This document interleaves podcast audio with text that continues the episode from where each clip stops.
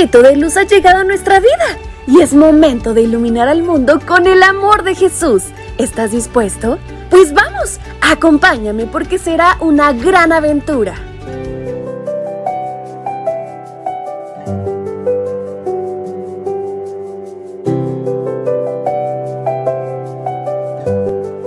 Buenos días, príncipes y princesas. ¿Ya se levantaron? ¿Están listos para comenzar esta nueva semana escolar? Pues, ¿qué les parece si lo hacemos con la mejor actitud y con la compañía de Dios? Bienvenidos sean mis pequeños a su devocional para menores. Su tía Fabi esta mañana les saluda y les invita a prestar muchísima atención a nuestra historia que se titula Una ley en el cielo. No ha de ser así entre vosotros, sino que el que quiera entre vosotros llegar a ser grandes, será vuestro servidor. Libro de Mateo capítulo 20, versículo 26. Cuando Jesús estuvo en este mundo, repetidas veces trató de inculcarles a sus discípulos que la verdadera grandeza en su reino es servir a los demás y no hacerse servir como es común aquí. A ellos les costó entender ese concepto. Y creo que a nosotros también un poco. Nadie quiere ser el que sirve a los demás. Todos esperamos que nos reconozcan y nos encanta sentirnos importantes. Pero sabes, todo comenzó cuando Lucifer sintió los primeros aires de grandeza. Allí se conoció lo que es el orgullo, el reclamar reconocimientos y también honores egoístamente.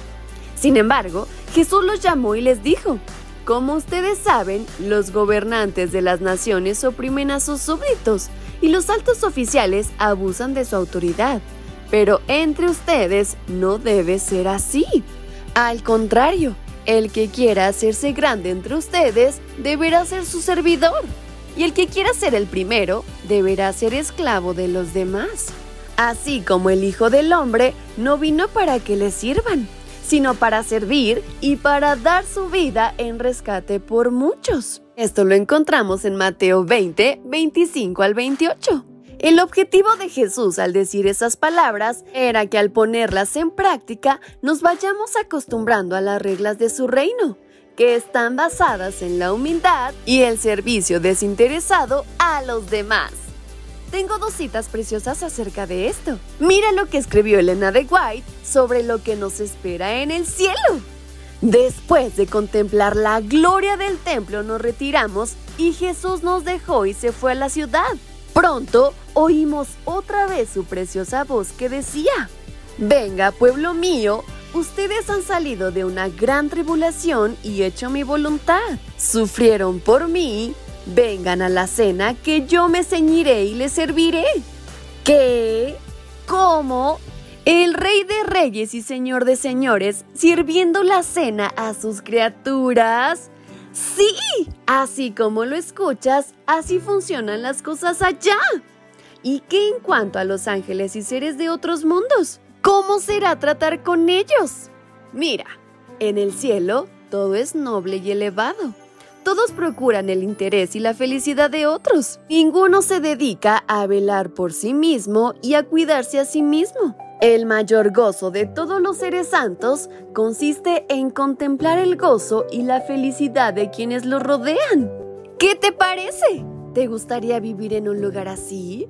Entonces, a poner en práctica el versículo de hoy. ¡Mi chiquitines! ¡Qué gran aprendizaje! Recuerden que la humildad nos abrirá muchas puertas en esta vida, pero principalmente será del agrado de nuestro Señor. ¿Qué les parece si platicamos con Él? ¿Me acompañan?